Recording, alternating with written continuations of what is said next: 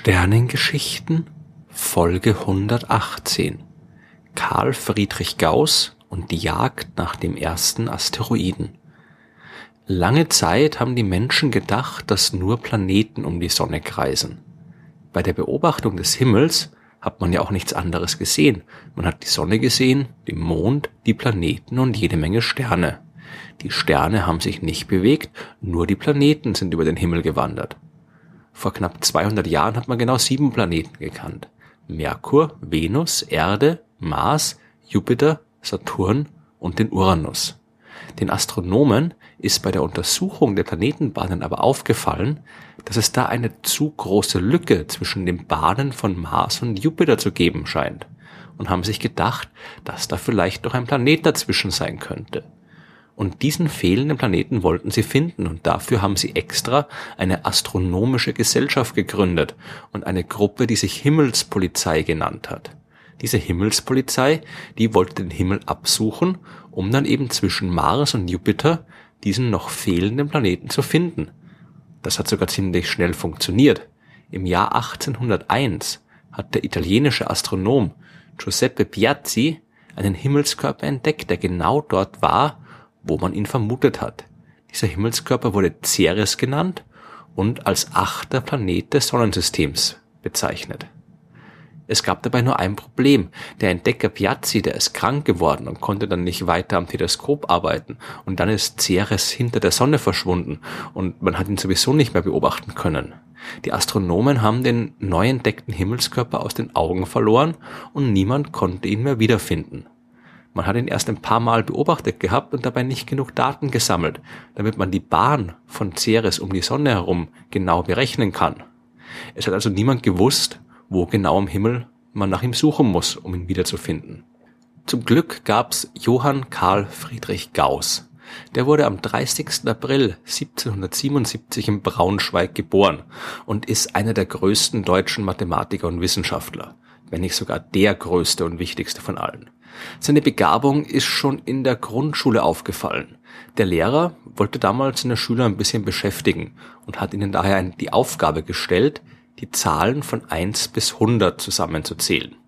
Er hat sich gedacht, dass das sicherlich einige Zeit dauern wird und dass er so ein bisschen Ruhe haben kann. Aber der junge Gauss, der damals erst sieben Jahre alt war, der hat schon nach ein paar Minuten die richtige Lösung gefunden. Er hat erkannt, dass man die 100 Zahlen nicht Stück für Stück hintereinander zusammenzählen muss. Also eins plus zwei ist drei, plus drei ist sechs, plus vier ist zehn, plus fünf ist 15, plus sechs ist 21 und so weiter, dass man also nicht so rechnen muss, sondern die Lösung viel schneller finden kann.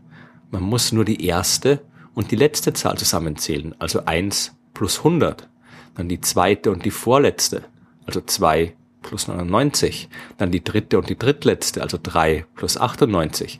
Dabei kommt immer das gleiche Ergebnis raus, nämlich 101. Und weil es bei 100 Zahlen genau 50 solcher Zahlenpaare gibt, muss das Ergebnis 101 mal 50 sein, also 5050. Der Lehrer war von diesem Rechentrick so beeindruckt, dass er den jungen Gauss ab jetzt mit speziellen Mathematikbüchern unterrichtet hat und ihm später auch dabei geholfen hat, das Gymnasium zu besuchen. Gauss hat weitergelernt, zuerst in Braunschweig und dann an der Universität von Göttingen. Als der italienische Astronom Piazzi den neuen Himmelskörper entdeckt hat, war Gauss 24 Jahre alt und hatte gerade eine sehr wichtige Arbeit über Mathematik fertiggestellt. Mit dem, was Gauss damals schon herausgefunden hatte, haben sich die Mathematiker noch in den Jahrzehnten und Jahrhunderten danach beschäftigt. Gauss aber hat von der Entdeckung von Ceres gehört und auch davon, dass die Astronomen diesen Himmelskörper nicht mehr finden können.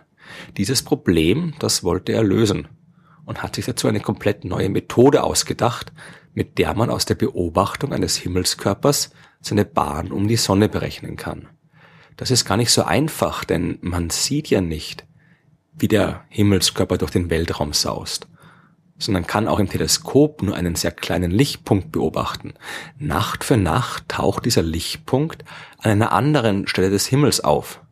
Die Astronomen die haben diese Positionen genau aufgeschrieben und dann probiert daraus irgendwie auf die echte dreidimensionale Bahn des Himmelskörpers zu kommen, entlang derer er um die Sonne herumläuft. Bei den Rechnungen die sie dafür machen müssen, sind sie davon ausgegangen, dass diese Bahn ein Kreis ist. Außerdem haben sie die Positionen auch nicht beliebig genau messen können. Die Teleskope, die waren damals ja noch recht klein und man konnte auch keine Fotos vom Himmel machen, so wie heute. Die Astronomen haben alles mit ihren eigenen Augen beobachten müssen und haben dabei natürlich immer wieder ein paar kleine Fehler gemacht. Und selbst wenn sie perfekte Augen gehabt hätten, hätte das auch nicht gereicht, denn das Licht der ganzen Himmelskörper, das muss ja die Lufthülle der Erde durchqueren, bevor es aus dem Weltall bis zur Erde kommt, wo die Teleskope der Astronomen stehen. Die Luft, die ist aber immer ein bisschen unruhig und darum kann man die Sterne und Planeten auch immer nur ein klein wenig verschwommen sehen, aber nie völlig scharf. Bei der Berechnung der Bahn des neu entdeckten Himmelskörpers haben die Astronomen also Fehler machen müssen. Anders war es gar nicht möglich. Und in dem Fall, und weil es so wenig Beobachtungen gab, waren die Fehler eben so groß, dass die berechnete Bahn des Himmelskörpers so falsch war, dass niemand Ceres mehr finden konnte. Gauss, der wollte es besser machen. Zuerst einmal hat er seine Methode so entwickelt, dass man damit auch Bahnen von Himmelskörpern berechnen kann, die sich nicht auf einem Kreis um die Sonne bewegen. Denn man hat ja damals schon gewusst, dass die Planeten alle auf elliptischen Bahnen um die Sonne herumlaufen, also keine exakten Kreise machen, sondern leicht ovale Bahnen. Das hat schon der große Astronom Johannes Kepler vor 400 Jahren herausgefunden. Und äh, dann hat Gauss einen viel besseren Weg gefunden, wie man die ganzen Fehler berücksichtigen kann, die man bei der Beobachtung mit dem Teleskop macht. Diese Fehler passieren ja alle zufällig. Vereinfacht gesagt wird ein Astronom bei der Beobachtung mit seiner Positionsbestimmung mal ein bisschen zu weit rechts liegen, mal ein bisschen zu weit links, mal ein Stück zu weit oben, mal ein Stück zu weit unten. Jeder dieser kleinen Fehler, der bei einer einzigen Beobachtung entsteht, der trägt am Ende zum gesamten Fehler bei, der bei der Berechnung der Bahn auftritt. Und wenn man die ganzen Einzelfehler jetzt aber auf die richtige Art und Weise zusammenzählt, dann können sie sich gegenseitig auslöschen und am Ende wird der gesamte Fehler klein. Und Gauss hat einen Weg gefunden, wie das ganz besonders gut funktioniert. Die sogenannte Methode der kleinsten Quadrate. Damit hat er die ganzen Beobachtungsdaten von Ceres nochmal neu durchgerechnet und am Ende auch eine neue Bahn für den Himmelskörper gefunden. Und die war so genau, dass die anderen Astronomen den verlorenen Planeten schnell wiedergefunden haben und ihn ab da auch nicht mehr verloren haben. Nur, dass es eigentlich gar kein Planet war. Das hat man aber erst später gemerkt. Ceres war viel kleiner als andere bis dahin bekannte Planeten, viel kleiner sogar als der Mond der Erde. Und in der Lücke zwischen Mars und Jupiter war auch nicht nur Ceres, da waren auch noch viele andere kleine Himmelskörper. Man hat diese ganzen Objekte schließlich Asteroiden genannt und die ganze Gruppe heißt heute der Asteroidengürtel. Ohne die große Hilfe und die mathematische Begabung von Karl Friedrich Gauss hätte es also wahrscheinlich noch ein bisschen länger gedauert, bevor die Astronomen herausgefunden hätten, dass nicht nur Planeten die Sonne umkreisen, sondern auch viele kleine Asteroiden. Die Arbeit von Gauss, die hat aber nicht nur die Astronomen geholfen. Mit seiner Methode hat er überall arbeiten können, wo man es mit fehlerhaften Beobachtungsdaten zu tun hat. Gauss ist zum Beispiel im Jahr 1816 vom dänischen König beauftragt worden, Teile von Dänemark ganz genau zu vermessen. Und zwischen 1818 und 1826 sollte er auch das komplette Königreich Hannover vermessen. So etwas war damals noch ziemlich wichtig. Heute kann man in jedem Atlas nachschauen, wenn man wissen will, wo genau sich Städte und Dörfer befinden, wo die Straßen und Flüsse lang führen und so weiter. Die ganze Erde, die wird vom Weltall aus mit Satelliten beobachtet und man weiß auf den Zentimeter genau, wo sich alles befindet. Damals war das noch anders und Wissenschaftler wie Gauss, die mussten noch das ganze Land reisen und überall genau messen und berechnen, wie weit es von einem Ort zum anderen ist. Und daraus konnte man dann genaue Landkarten erstellen. Genauso wie bei den Astronomen, die den Himmel beobachten, machen aber auch die Landvermesser Fehler, wenn sie die Positionen von Dingen auf der Erde bestimmen wollen.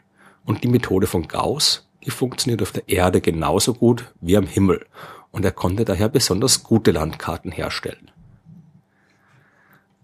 Karl Friedrich Gauss hat sich als Wissenschaftler mit so vielen verschiedenen Sachen beschäftigt und war dabei jedes Mal so enorm erfolgreich, dass heute immer noch viele Dinge nach ihm benannt sind. In der Mathematik gibt es da zum Beispiel das Gaußsche Fehlerfortpflanzungsgesetz oder die Gaußsche Normalverteilung.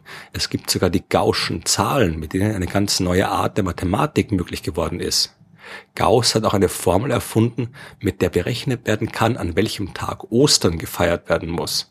Der Ostersonntag ist ja immer am ersten Sonntag nach dem ersten Vollmond im Frühling. Und da der Frühling nicht immer am selben Tag des Jahres beginnt und auch der Vollmond immer an einem anderen Tag stattfinden kann, war das gar nicht so einfach, das alles zu berechnen. Das ist erst Gauss mit der heute ebenfalls nach ihm benannten Gaußschen Osterformel gelungen. Gauss hat aber nicht nur die Mathematik und die Astronomie erforscht, sondern auch die Physik und hier besonders Elektrizität und Magnetismus. Und auch hier sind jede Menge Phänomene und Gesetze nach ihm benannt. Es gibt einen Krater auf dem Mond, der Gauss heißt. Es gibt einen Asteroiden im Weltall, der den Namen von Gauss trägt. Im Braunschweig gibt es einen Gaussberg, der aber eigentlich nur ein kleiner Park ist. Es gibt aber noch einen zweiten Gaussberg in der Antarktis. Und das ist nicht nur ein echter Berg, sondern sogar ein echter Vulkan. Gauss war sogar früher auf den alten D-Mark-Scheinen abgebildet und es gibt noch viel, viel mehr Dinge, Orte und Phänomene, die alle nach ihm benannt worden sind. Die alle aufzuzählen und zu erklären, das würde noch viel, viel mehr Sternengeschichten brauchen. Und eigentlich wäre Karl Friedrich Gauss so viele Geschichten noch wert. Er war einer der größten und wichtigsten Wissenschaftler der letzten Jahrhunderte. Er hat es verdient, dass man seine Geschichten erzählt.